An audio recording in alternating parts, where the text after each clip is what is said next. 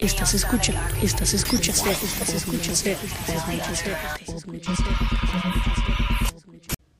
Hola amigos, ¿cómo están? Y ayer apenas se acaba de confirmar que sí, como dice en el título del podcast, Spider-Man ha dejado de ser parte del universo cinematográfico de Marvel. Bueno, no se confirmaba, pero sí es una muy grande posibilidad. Y bueno, sí está fuera, pero solo por ahora porque se dice que las negociaciones siguen entre Marvel y Sony. O bueno, Disney y Sony, ¿ok? Quédate aquí porque te voy a contar lo que pasó.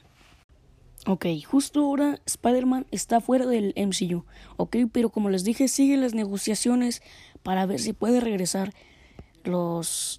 Sony les puede regresar los derechos al dicho personaje, o sea, obviamente Spider-Man, y les... Ok, siguen las negociaciones esta noticia, bueno, antes de que se eh, estrenara la película, la nueva película de Spider-Man, se decía que si esa película no sobrepasaba el billón de, dólares, perdón, en taquilla o los mil millones, los derechos de Spider-Man iban a regresar a Sony. ¿Ok? Pero lo interesante aquí es que la cifra sí fue sobrepasada por, por Marvel. ¿Ok? Pero Sony se dio cuenta que tenía un señor negociazo, ¿sí? Un señor negociazo. Pues esta película fue la más taquillera de Sony en su historia, ¿ok? Recaudando 1.109 millones de dólares.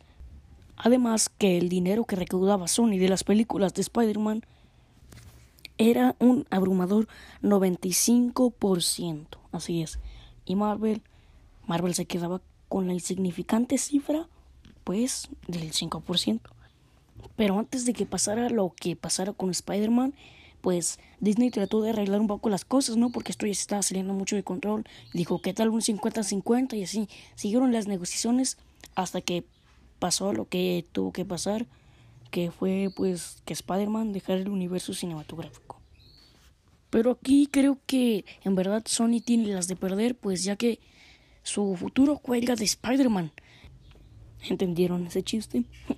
y pues eh, Marvel eh, tiene muchos proyectos a futuro, ya sea con los X-Men, con los Cuatro Fantásticos, la cuarta fase con la nueva Thor y así. Y en verdad sí tiene Sony las de perder.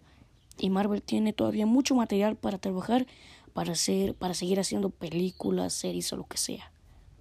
Y pues aquí es donde los fans vamos a odiar a Sony por quitarnos a este personaje y este sí que es un golpe muy bajo para, para Marvel y Disney. Porque, porque se decía que este personaje iba a ser el nuevo Iron Man. Y cosas así. Sin duda para los fans de Spider-Man esto sí va a ser un golpe muy bajo. Y también una muy, muy mala noticia. Pero pues bueno, no hay que perder la esperanza y esperemos que Spidey vuelva a, al, pues al MCU. Bueno, cambiando de tema. Los guionistas de Avengers Endgame acaban de revelar quién es el marido de Peggy tras la desaparición de Steve. Estás escuchando, estás escuchando, estás escuchando, Y sí, como todos pensábamos, era el mismo Capitán América, pero después de devolver las gemas del infinito y el Mjolnir. Esto confirma que los fans teníamos razón. Siempre ha habido dos Steves en el MCU. El viejo, el que, el que regresó del tiempo, y el que se quedó con Peggy después de Endgame. Y pues el primero, el... Pues bueno, ya saben. Joe Russo expuso la triste realidad sobre el cameo del superhéroe Nova en la batalla final de Endgame contra Thanos. En conversaciones con Wiret, Joe Russo dijo lo siguiente. Mira de nuevo esa escena. Ve al fondo de la toma y entenderás. Verás a Richard Ryder al fondo de la toma. Por lo que horas más tarde, en las redes sociales se desataron una ola de preguntas, o no, se desataron varias olas de preguntas, por lo que al cineasta Joe Russo no le quedó más remedio que desmentir eso y decir que solo se trataba de una broma del momento. Triste historia. El actor Tom Hiddleston habló por primera vez sobre su serie en solitario. El actor que interpreta a Loki nos dio nueva información sobre, pues de qué, bueno, nueva información sobre su serie. Recordemos que cuando el Cap Thor, no, el Cap, perdón, Iron Man, Hulk y Ant-Man viajaron al 2012 por la gema de la mente y del espacio y del tiempo. Eh, Loki terminó escapando con el tercer acto, creando una nueva línea temporal para los Avengers del 2012. ¿Ok?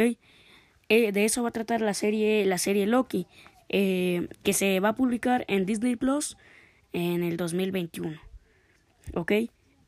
bueno, el actor mencionó que esta serie tendrá unos 6 o 8 capítulos, 6 u 8 capítulos, eh, y que cada uno de ellos durará una hora aproximadamente, ¿ok?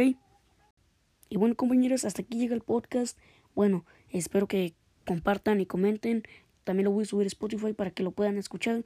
Y bueno, espero que comenten lo que pensaron de todas las noticias sobre Nova, sobre el futuro Spidey y lo de lo que dijo el actor Tom Hiddleston, ¿ok?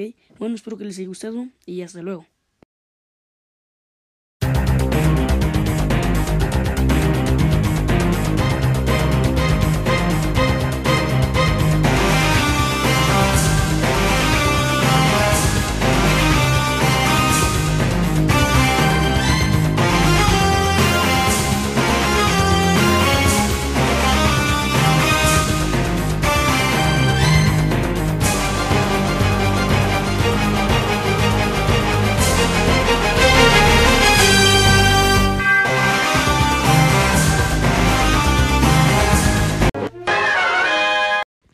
Estás escuchando, estás escuchando, estás escuchando, estás escuchando, estás escuchando.